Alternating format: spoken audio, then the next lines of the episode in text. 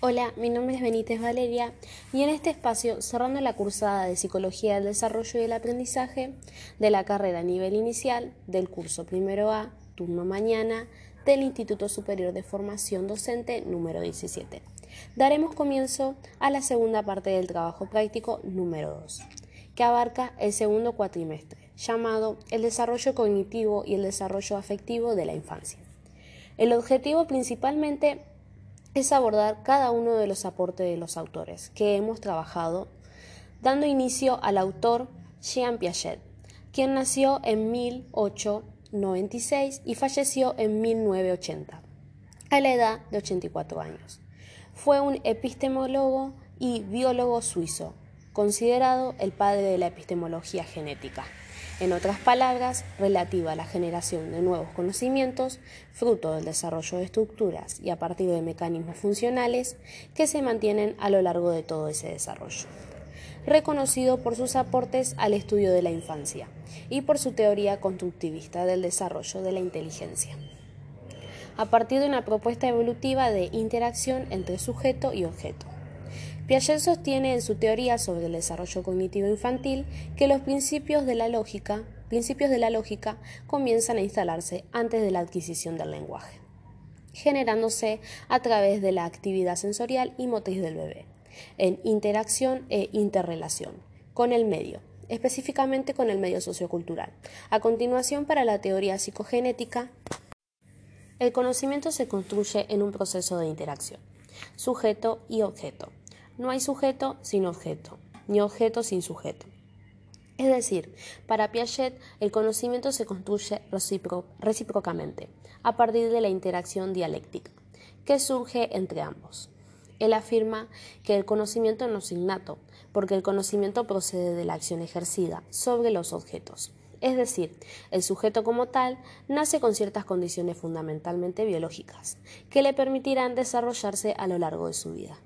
Ciertos conocimientos son en función de las experiencias que adquiera de las interacciones con los objetos que realice.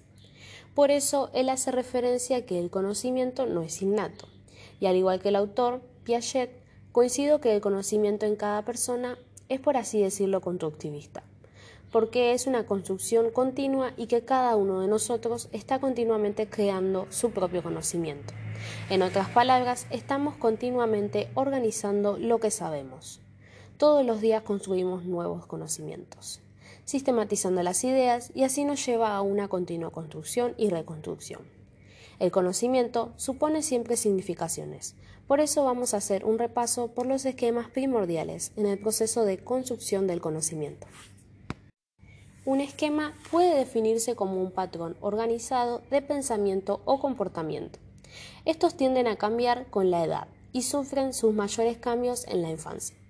Por otra parte, la creación y modificación de esquemas permiten generar nuevos conocimientos. Para que los esquemas cambien y se produzcan nuevos conocimientos, son necesarias ciertas funciones intelectuales. La primera de ellas es la adaptación. La adaptación es una de las funciones intelectuales que permite el cambio de esquemas. Este implica la construcción directa con el entorno. Además, la adaptación está constituida por dos procesos que se complementan el uno al otro. Y estos son la asimilación y la acomodación.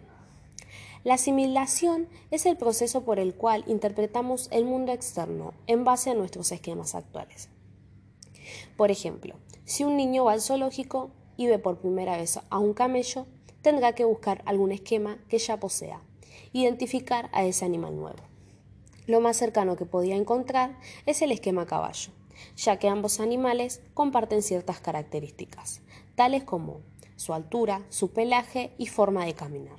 Como consecuencia, el niño llamará al camello caballo, debido a que es lo más similar que pudo encontrar en sus esquemas. Por lo tanto, incluirá la figura del camello a su esquema existente de un caballo. Pero sí, un adulto lo corrige o él mismo realiza una observación detallada, pronto notará ciertas diferencias que impiden que este nuevo animal encaje completamente en el esquema de un caballo. Es allí donde entra en juego el segundo proceso de la adaptación, el cual es la acomodación, y que consiste en cambiar un esquema existente o crear uno nuevo para lidiar, lidiar con un nuevo objeto o situación. Siguiendo con el ejemplo del camello, el niño puede notar que además de las similitudes en altura, pelaje y manera de andar o caminar, puede encontrar ciertas diferencias como por ejemplo el largo de su cola, el sonido que produce y la, típica promunencia o bulto que poseen los camellos en su espalda y que los caballos no.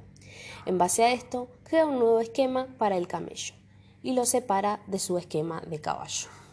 Y relacionando este ejemplo, agrego una de sus estructuras donde el cuerpo es sujeto de modificaciones, como por ejemplo el niño eh, y su modificación de esquema de lo que es esquema de camello a esquema de caballo, donde eh, como decíamos, relacionando este ejemplo, agrego una de sus estructuras donde el cuerpo es sujeto de modificaciones, como por ejemplo el caso de este niño. Quizás la reacción del niño genera cierto desequilibrio en el que tiene que acomodarse, asimilar, transformarse en función de las modificaciones de los esquemas, para ver de qué manera puede establecer un nuevo equilibrio. Esto puede ser desde lo físico, biológico, social, desde lo afectivo y desde lo cognitivo en cualquier persona, sea niño, adolescente, joven, anciano. El proceso de construcción del conocimiento no puede explicarse sin el proceso de equilibración, último responsable de esa construcción, ya que sin desequilibrio el sistema no se vería obligado a modificarse. Finalmente, se puede decir que estos son clasificados en la homogeneidad funcional y que a lo largo de toda la vida utilizamos los mismos mecanismos de funcionamiento para construir conocimiento. Siempre de la misma manera, no importa la edad que tengamos, siempre construimos conocimiento del mismo modo. Asimismo, damos la bienvenida al segundo autor, Led Vygotsky. Nació en 1896 y falleció en el año 1934, a la edad de 37 años. Fue un psicólogo ruso de origen judío uno de los más destacados teóricos de la psicología del desarrollo, fundador de la psicología histórico-cultural y, claro, precursor de la neuropsicología soviética. Su obra fue reconocida y divulgada por los medios académicos del mundo occidental en la década de 1960. La idea fundamental de su obra es la que, es la que el desarrollo de los humanos. Únicamente puede explicarse en términos de interacción social. El desarrollo consiste en la interiorización de los instrumentos culturales, como el lenguaje, por ejemplo, que inicialmente no nos pertenece, sino que pertenece al grupo humano en el que nacemos, el cual nos transmite los, los productos culturales a través de la interacción social. La cultura pues tiene un papel preponderante en la teoría de Vygotsky. El desarrollo individual no se puede entender sin referencia al medio social en el que el niño está incluido. El niño utiliza alguna clase de herramienta o signo para convertir relaciones sociales en funciones psicológicas. El interés central de la psicología de Vygotsky pasará por dar cuenta del surgimiento de las formas consistentes y voluntarias de regularización de la actividad psicológica específicamente humana. Las que, las que jugaba eh, posiblemente gracias al uso de instrumentos semiáticos, semióticos, como el lenguaje en el seno de sistemas de interacción social, como la crianza o la educación formal. Lo que dice Vygotsky es que nosotros nos vinculamos no directamente, sino a través de la mediación, que nos permite el lenguaje, es decir, que hay un triángulo. ¿Qué es ese triángulo mediacional? Sujeto, objeto y el instrumento de mediación. Entonces, ese es el punto de partida de Vygotsky. Le interesan las formas complejas, bien específicas de los seres humanos. Él se va a centrar en el estudio de los procesos psicológicos superiores. Estos son los procesos psicológicos, los modos de comportamiento o los procesos mentales que únicamente se encuentran en los seres humanos y los diferencia Vygotsky de los procesos elementales se caracterizan por ser específicamente humanos. Se desarrollan en los niños a partir de la incorporación de la cultura. Diferentes experiencias culturales pueden producir diversos procesos de desarrollo. Los procesos psicológicos superiores se dividen en rudimentarios y avanzados.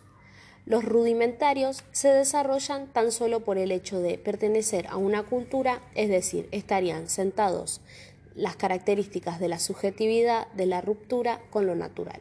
Estarían ejemplificados por la adquisición del habla y el desarrollo de formas de conceptualización cotidianas. Los avanzados requieren de la instrucción y generalmente de un marco institucional particular como por ejemplo la escuela, la lengua escrita y de desarrollos históricos y prácticas de conceptualización.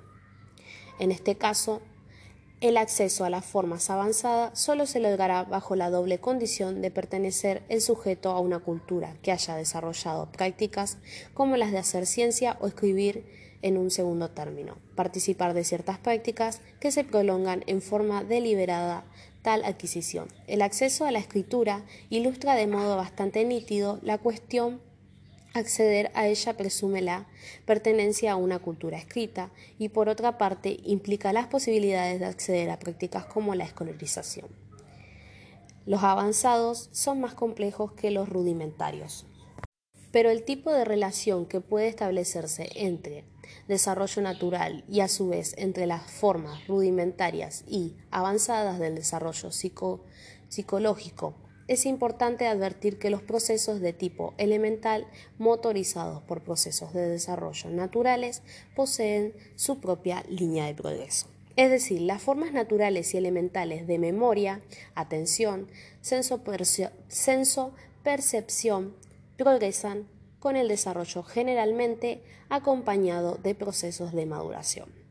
Sin embargo, son relaciones que los rudimentarios poseen, lengua oral, adquiridos a través de la práctica social, y los avanzados tienen lengua escrita, conocimiento científico adquiridos a través de la escolarización. Otra de las ideas que aporta Vygotsky es la de los procesos de interiorización, la incorporación progresiva de instrumentos culturales y la regularización del propio comportamiento que permitirán al desarrollo de los procesos psicológicos superiores que, se dan a través de lo que Vygotsky llama la ley de doble formación, en palabras del autor. En el desarrollo cultural del niño, toda función aparece dos veces, primero a nivel social y más tarde a nivel individual. Esto quiere decir que los procesos psicológicos superiores no se dan en la persona al nacer, sino que aparecen externamente como modelos sociales o culturales y que luego, a través de la internalización, se vuelven a presentar en la mente del niño sin necesitar de un modelo. Cerrando la guía del texto abordado de las teorías sociohistóricas de Vygotsky, hacemos introducción a los niveles de capacidad. Estos niveles se dividen en tres y tienen que ver con qué tan independientemente una persona pueda realizar una actividad. Estos niveles son llamados zonas y son las zonas de desarrollo real, la zona de desarrollo potencial y la zona de desarrollo próximo. Empecemos con la zona de desarrollo real. Es aquello que una persona puede resolver sola, como por ejemplo un niño andando en bicicleta, por su cuenta, sin necesidad de ningún tipo de apoyo. La que le sigue, la zona de desarrollo potencial, es lo que una persona puede hacer con ayuda, como por ejemplo una niña andando en bicicleta mientras su papá la sostiene. Está desarrollando su desarrollo potencial, ya que lo puede hacer pero aún necesita apoyo. Y por último, la última zona, zona del desarrollo próximo. Es el espacio en que gracias a la interacción y la ayuda de otros, una persona puede trabajar y resolver un problema o realizar una tarea de una manera y con el nivel que no sería capaz individualmente. Como por ejemplo, un niño de 4 años de edad aproximadamente puede andar en bicicleta prácticamente por su cuenta pero es gracias al apoyo de sus padres que logra hacerlo de manera que le sería más difícil de alcanzarlo que por sí solo. Para finalizar, quiero agregar un aporte del texto de Vygotsky que me pareció revelante para poder alcanzar nuevos niveles en el desarrollo. Es necesario, según Vygotsky, un tipo de apoyo especial, al que él le da a llamar andamiaje. El andamiaje es una situación de interacción entre un sujeto experto o más experimentado en un dominio y otro más novato o menos experto, en la que el formato de interacción tiene por objetivo que el sujeto menos experto se apropie gradualmente del saber. Tal como es la construcción de un edificio, se utilizan andamiajes hasta que la estructura esté lista para sostenerse por sí sola. La idea del andamiaje se refiere a que la actividad se resuelve colaborativamente, teniendo en el inicio un control mayor o casi total de ella al sujeto experto, pero delegándola gradualmente sobre el novato.